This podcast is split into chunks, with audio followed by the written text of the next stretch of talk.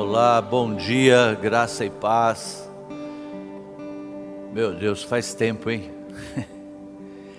olhando assim, faz tempo que a gente está olhando para o salão vazio, para o estacionamento vazio, né? É, a verdade é que a gente sente muita falta. Nós sentimos muito a sua falta. Obrigado, pessoal. Mas já melhorou, porque acho que os primeiros cultos não tinha nem músicos, então só tinha um. Graças a Deus por isso. Nós estamos voltando, hein? Não sei quando, mas nós estamos voltando. Sabe, é, obrigado, queridos. Eu quero de verdade dizer obrigado por se juntar a nós, né? É, nós, temos, nós somos sempre surpreendidos assim, como equipe, porque a gente está sempre conversando, conversando muito, tentando sempre o nosso melhor para lidar assim com o que está acontecendo agora. Então hoje, por exemplo, nós descobrimos o pastor Zé Luiz e a pastora Neide sendo nossa equipe técnica para transmissão do horário, do momento de oração. Surpreendidos com a equipe. Eu achei que já não ia nem fazer, mas ali vieram os dois e pronto a gente acabou fazendo.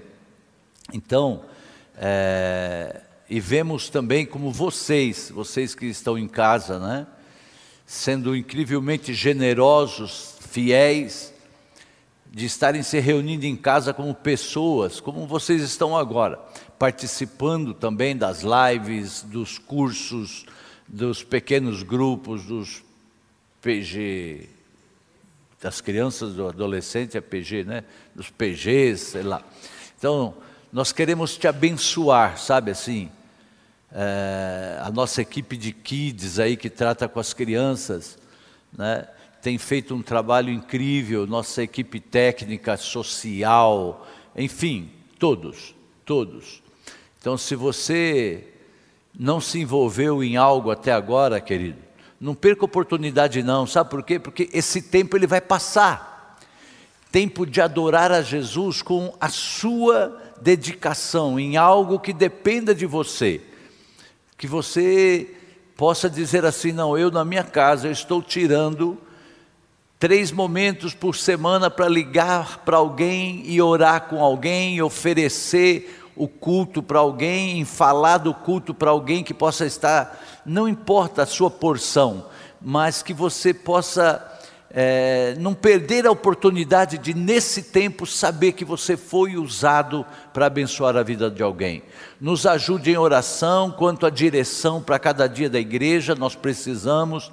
Eu não tenho dúvida de que estamos em um dos momentos mais interessantes e único da nossa vida. Esse é o momento único, queridos. Sabe, ao olharmos para a história, nós vamos ver, nós vamos encontrar tempos loucos ao longo da história, onde a igreja e a humanidade enfrentou dificuldades e circunstâncias horríveis. A gente, de repente, tá, a gente conversa, eu e a apóstolo, falando: meu Deus, aquelas pessoas viviam cada guerra, cada coisa horrível também. Eu espero que muitos tenham oportunidade, por exemplo, como hoje, de terem essa orientação que nós tivemos através da palavra de oferta, de orientação financeira. Quando o pastor Gustavo falou sobre ter discernimento do tempo em que a pessoa vive, para não querer colher no tempo da semeadura, porque vai ter decepção. Quantas pessoas nós conhecemos que passam por decepção, porque quando é o tempo dele mais se dedicar, ele acha que já está na hora dele ser só um, um proprietário, um executivo, ficar atrás de uma mesa, quando na verdade é tempo de semear. Louvo a Deus por isso e por essa oportunidade. Nós vamos, eu gostaria de convidar você para estar lendo comigo 2 Coríntios capítulo 10, versículo 3. Segundo 10, 2 Coríntios 10, versículo 3 diz assim: Pois, embora vivamos como homens, não lutamos segundo os padrões humanos. Podemos o 4 e o 5. As armas com as quais lutamos não são humanas, pelo contrário, são poderosas em Deus para destruir fortalezas.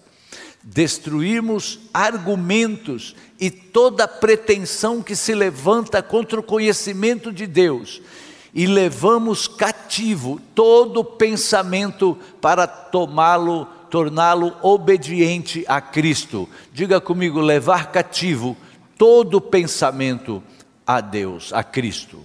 Amém, queridos? Depois, Provérbios 21, 22, Provérbios 21, 22, diz assim: O sábio conquista a cidade dos valentes e derruba a fortaleza em que eles confiam. Até aqui. Olha só, esse Provérbios nos dá uma clareza quando nós pensamos, quando nós planejamos e nós sonhamos ver, por exemplo, primeiro a nossa casa, né? ou depois a cidade, as famílias sendo discipuladas ao Senhor, nós sonhamos não só em ver a conversão de almas, mas ver a conversão de cultura, quer dizer, mudar a cultura da nossa família. Então, a cultura da minha família, por exemplo, mudou quando a gente se converteu. Nós passávamos sexta-noite, sábado o dia todo, sábado à noite, noite e domingo o dia todo jogando buraco ou jogando tranca, sei lá o que vinha. Era um costume daquilo. E aí, quando eu me converti, ficou faltando um para o jogo. Então vocês imaginam como é que os meus cunhados, eles receberam aquilo.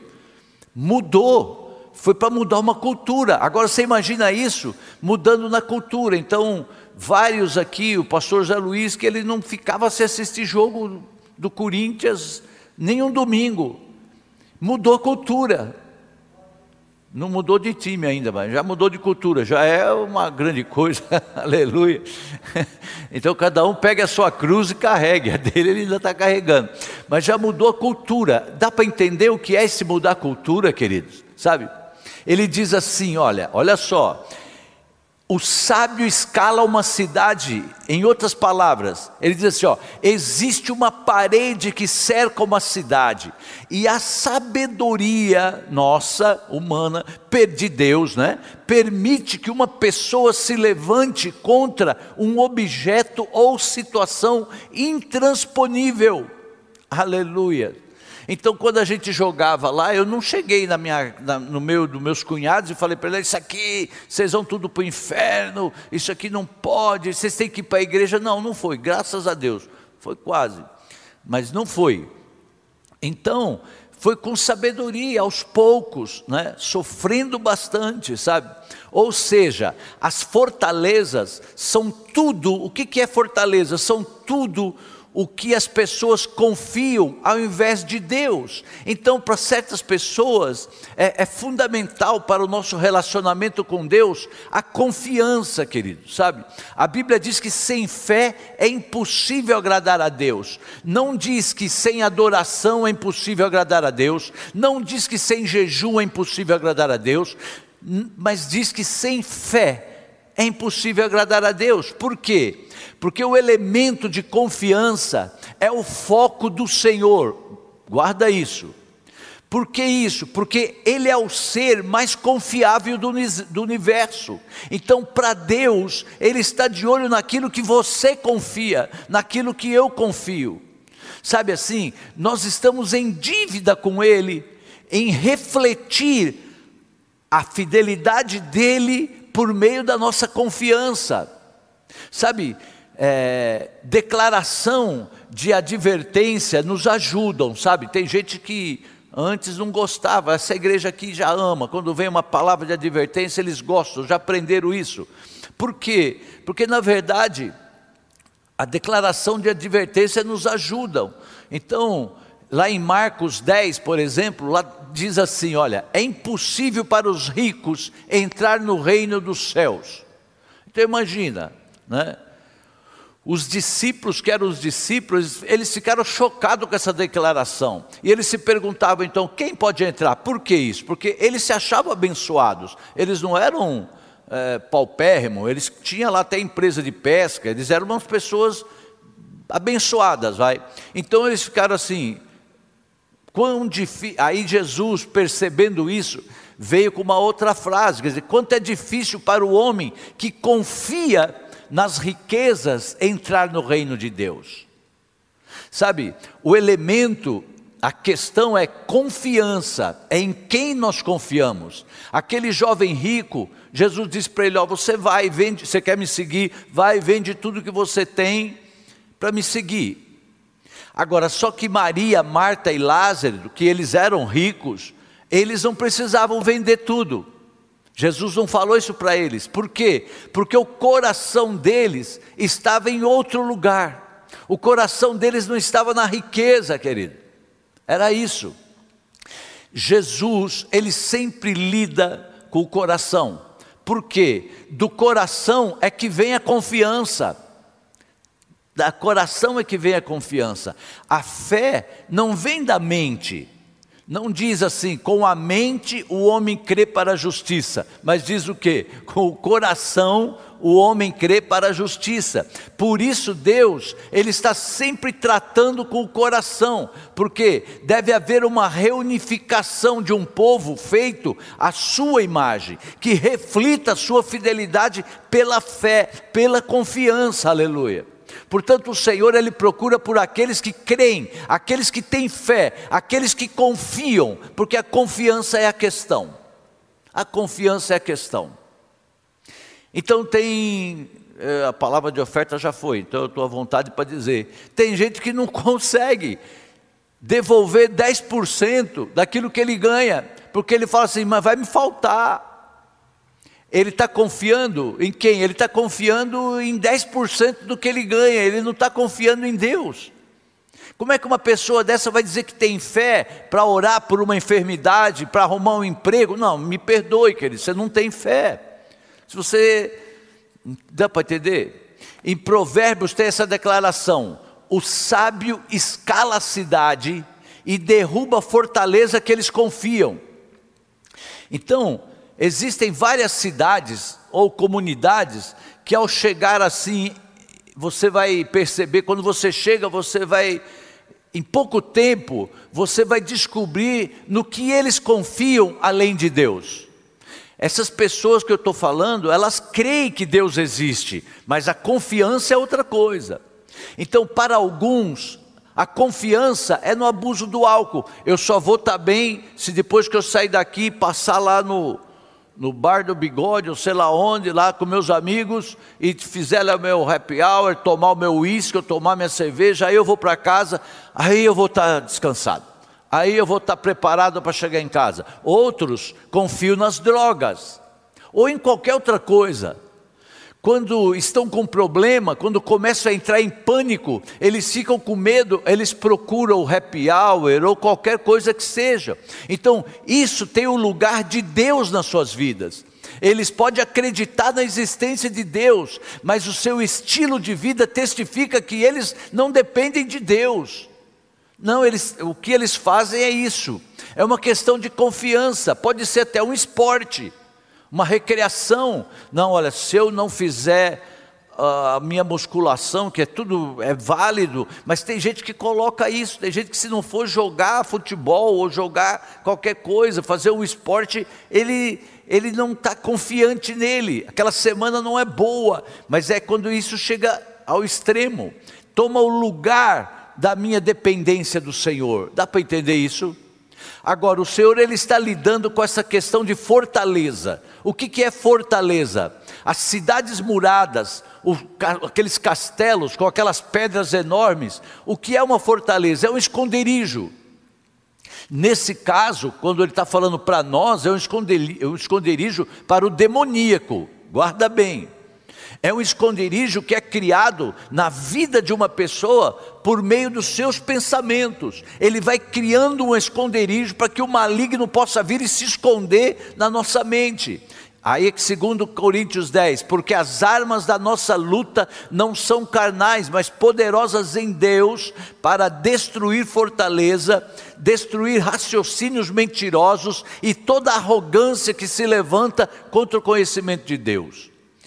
Então, queridos, pensar incorretamente não só fortalece o inimigo, mas também lhe dá um lugar seguro para se esconder em nossos padrões de pensamento.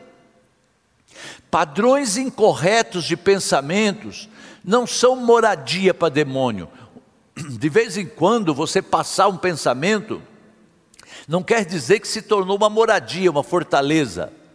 Agora, se você pode imaginar comigo, por exemplo, imagine uma família, é, a fortaleza, voltando aqui, a fortaleza é, na, é, é, é, o lugar onde eles não são reconhecidos, onde você fica criando uma, algo tão forte que o, aqueles pensamentos malignos ficam ali e não são reconhecidos. Então imagine comigo uma família real, por exemplo. Essa família mora em um castelo. Nós que estamos do lado de fora, nós não podemos vê-los por trás daquelas muralhas do castelo. Eles estão se escondendo, eles estão seguros ali. Eles podem sair quando eles quiserem, imagina os pensamentos malignos demônio nosso. Eles podem sair quando eles quiserem, eles se escondem nos padrões de pensamento e processos na vida das pessoas. É isso que vai acontecendo. Aí por isso que diz que as armas da nossa guerra não são de origem humana, são de, não são habilidades nossas, não são talentos nossos, elas são literalmente as armas do próprio Deus para lidar com o esconderijo do inimigo nos processos de pensamentos na vida de uma pessoa. Tem que ter espiritual, querido, tem que ter o que há nesses pensamentos que dá ao inimigo lugar para se esconder. O que, que tem nesse pensamento? É quando, por exemplo, eu me pego pensando em um problema sem a esperança de uma solução revertedora. Quando eu começo a pensar em algo que está acontecendo na minha vida e que eu não consigo ver, eu não penso em saída, eu só penso que aquilo não tem mais jeito. Isso é algo que luta contra o conhecimento de Deus. Quando eu começo a olhar para a empresa e falar assim: essa empresa não tem mais jeito, a minha vida não tem mais jeito, não tem mais jeito. Você, na verdade, isso daí é, é, é esse pensamento que dá lugar para o inimigo se esconder, sabe? Isso é algo que luta contra o conhecimento de Deus. Por quê? Porque não há um problema que eu enfrente que o Senhor não tenha resposta e que não esteja preparado para a solução. Eu vou repetir: não existe um problema, sabe, que o Senhor, que eu possa estar enfrentando, que o Senhor não esteja preparado para responder, para ter a solução. Ouça, querido, o medo sempre atrairá informações necessárias para legitimar a sua existência. O medo sempre vai preparar algo, uma informação para justificar sua existência. Então, quando você está sozinho em casa, que a sua mulher foi trabalhar, você ficou sozinho em casa, e você começa a ficar com medo, aí você, você ouve um barulho. Aquele barulho foi uma folha que caiu e tal, mas cria o medo, ele cria aquele barulho como se fosse alguém chegando, ele cria aquele barulho como se fosse tivesse já alguém abrindo a porta e tudo mais. É isso que o medo faz, sabe? E a inveja e o ressentimento atrai também informações necessárias para legitimar, para validar a existência de tais sentimentos. Então, o que, que acontece? O ressentimento, você está com ressentimento de alguém, você sempre vai ver algum movimento da parte daquela pessoa que vai te fazer crescer esse sentimento de ressentimento. Porém, nós sabemos do espiritual. E nós damos a isso um nome bonito muitas vezes, né? Quando você dá um nome bonito a uma disfunção, não somente você dá permissão para aquilo permanecer, mas também nós damos permissão para criar raízes e até moldar a personalidade de cada um de nós, querido. Olha só, eu entendo, eu sinto fortemente que nós estamos prestes a testemunhar a bondade do Senhor e a severidade do Senhor, sabe? Essa sensibilidade do primeiro amor, a obra do Espírito Santo, que é tão central na minha vida, que a, a, minha vida, a minha caminhada foi sempre muito central à obra do Espírito Santo na minha vida.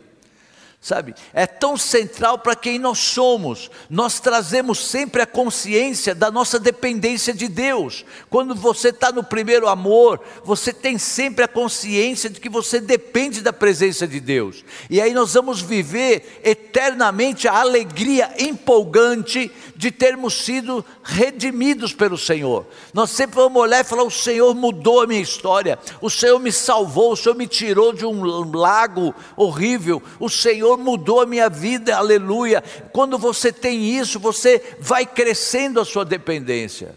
Mas de volta aqui ao assunto em questão, as armas da nossa luta não são carnais, elas não são naturais, querido, elas são poderosas em Deus para destruir fortaleza. Quais são essas fortalezas? São lugares de confiança em nós em, ou em outros, derrubando raciocínios mentirosos. Ouçam, depois de ter a vitória, depois de você derrubar fortaleza na sua mente, nós estaremos preparados para derrubá-la na cultura, para derrubar lá fora, para derrubar no local de trabalho, para derrubar na escola e tudo mais.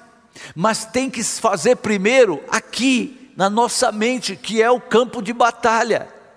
Sabe, o que você ganha na mente aqui vai te capacitar para influenciar lá fora.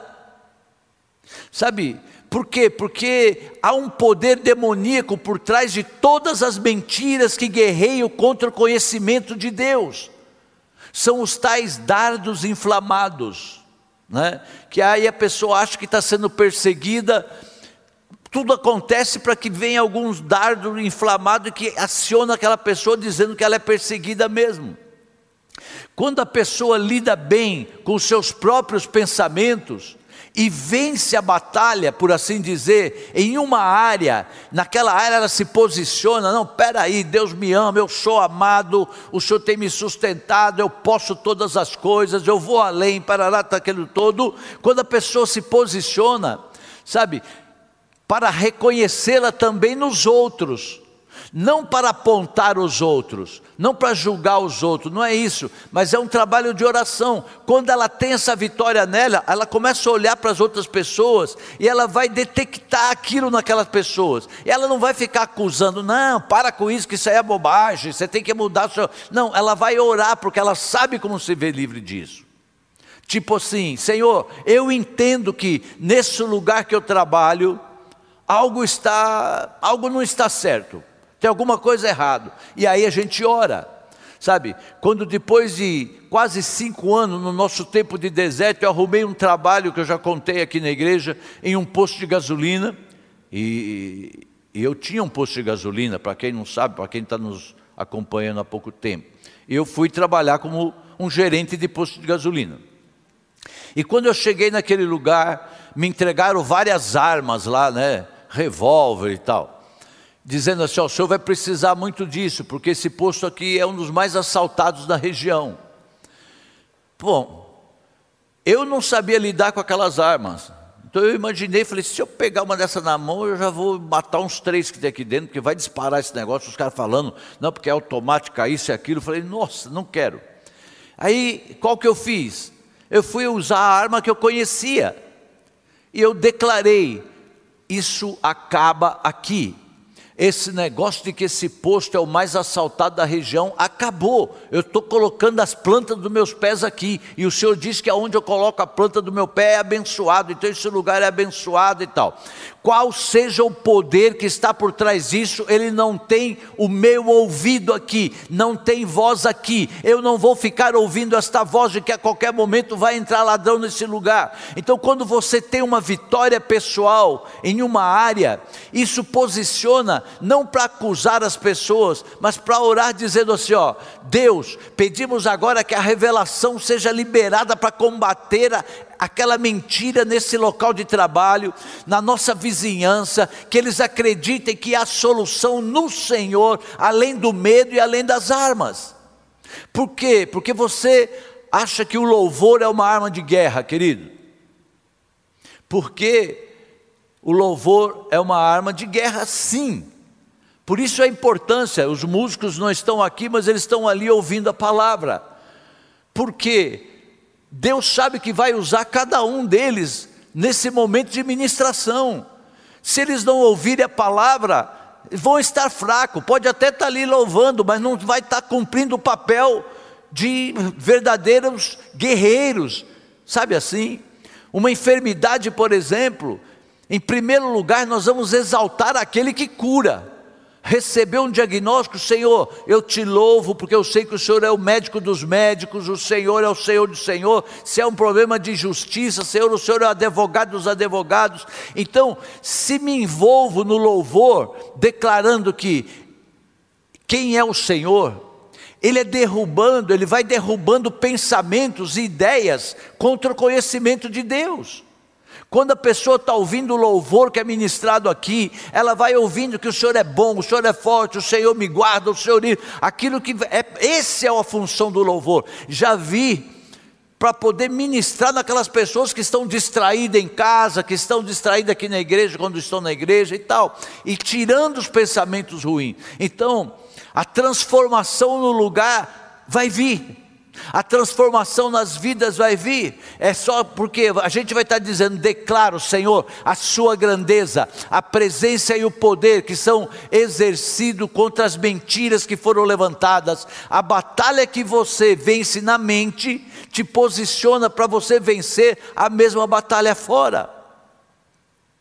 Eu já contei aqui que quando eu estava no deserto, com a minha família, assim, não lá em Israel, era deserto mesmo, aqui pertinho, em Cajamar.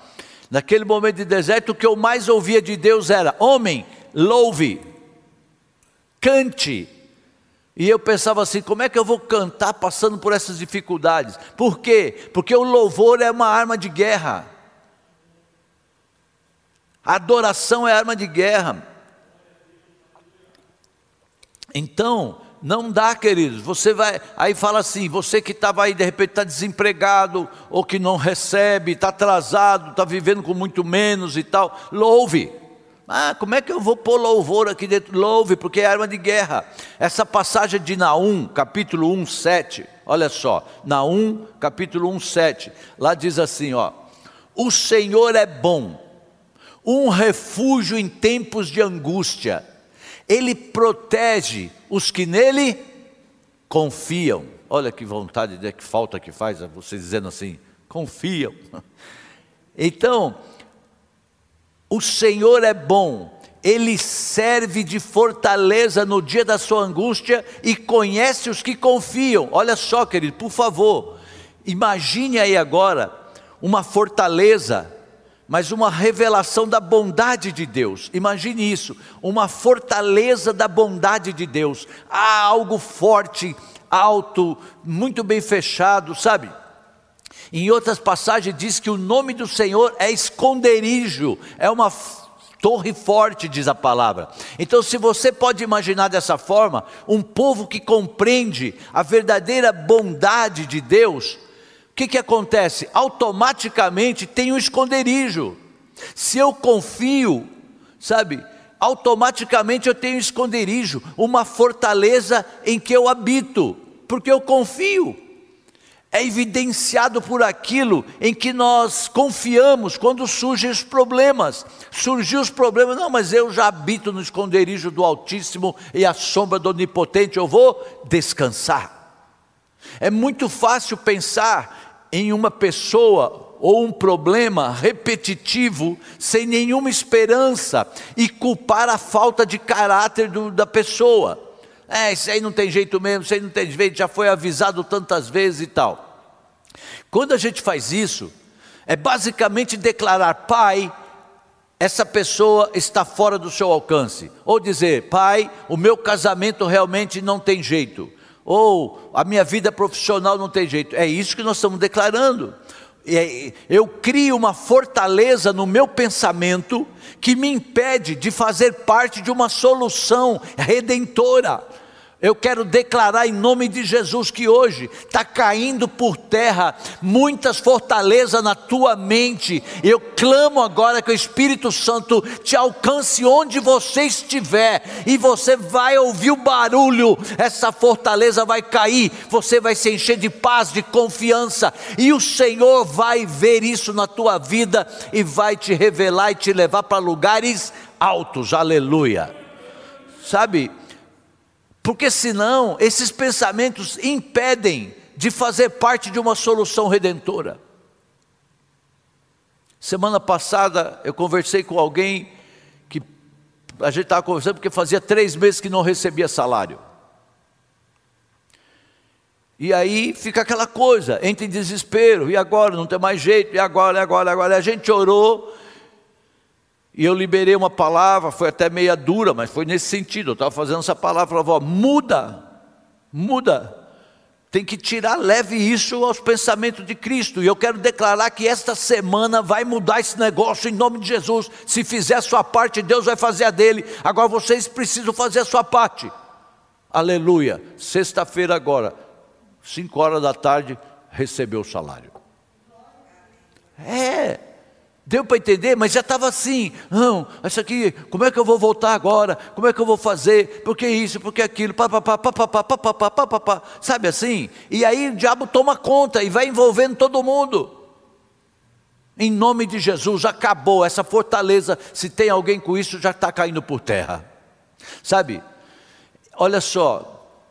É aquele indivíduo ou situação, quando eu fico com esse pensamento, eu estou classificando aquela pessoa que está passando por aquilo, ou aquela situação, e naquele lugar específico, e eu caí na armadilha de acreditar em coisas que não são é, redimíveis, quer dizer, que não tem conserto, que não tem como voltar atrás. Quando eu fico com isso, eu estou fazendo exatamente isso. Olha, ninguém diria isso, porque nós sabemos que Deus pode fazer qualquer coisa, mas não é o que você crê, porque a pessoa fala: não, mas eu não estava pensando isso, eu creio em Deus. Você crê é uma coisa, agora o estilo de vida é outro. Você pode crer em Deus, mas você não está provando isso com o seu estilo de vida, aleluia. É, querido, vamos, vamos ser assim, bem claro. De novo, eu sinto muito, eu tenho que falar. Se você não dizima, se você não tem fé para entregar 10%, mas, mas como? Eu só estou recebendo para comer. Tire. Tem gente aqui na igreja, eu louvo a Deus por isso, é por isso que essa igreja é uma igreja próspera. Tem gente aqui na igreja que dá dízimo, da cesta básica que recebe. Você já ouviu isso? Tem gente que dá o dízimo, vem aqui, pega a cesta básica e dá o dízimo da cesta básica. Aleluia! Eu fico alegre porque eu sei que aquela pessoa vai sair daquela situação logo e vai estar trazendo muita cesta básica, como já acontece. Sabe então, ninguém vai dizer que não crê em Deus. A gente crê, mas o problema é o nosso estilo de vida. O problema é como é que eu faço, o que, que eu estou vivendo com essa fé. Todo crente diz: Deus pode fazer qualquer coisa. Aí vem um problema, eles não acreditam que Deus pode resolver. Então, o que ele crê está certo, mas o estilo de vida está errado. O estilo de vida é alimentado pelo pensamento, querido. Eu vou fazer a minha vida conforme aquilo que eu penso. A vida de pensamento não só se concentra em encontrar uma mentira e removê-la quando diz: leve todo o pensamento cativo à obediência de Cristo. Sabe, um padrão de pensamento não é transformado até que eu veja uma situação pelos olhos de Cristo e que eu pense nas situações redentoras que Ele está pensando, porque Ele está pensando: daqui a tanto tempo eu mudo essa situação, daqui a tanto tempo eu mudo essa história. Até que isso aconteça, eu estou naquele lugar de necessidade, não estou num lugar em uma condição de trazer mudança, enquanto eu ficar só alimentando essas coisas, eu vou viver sempre assim, aquele lugar de necessidade, aquele lugar de, ai meu Deus, eu preciso. Não, o Senhor está dizendo, mude o teu pensamento e viva na posição que eu tenho para você. O Senhor é bom, Ele é uma fortaleza, Ele conhece aqueles que nele confiam. Então eu amo a simplicidade da fé, sabe, querido? Daqueles que são novos na fé, por exemplo, eles confiam. Você já viu isso? Sabe?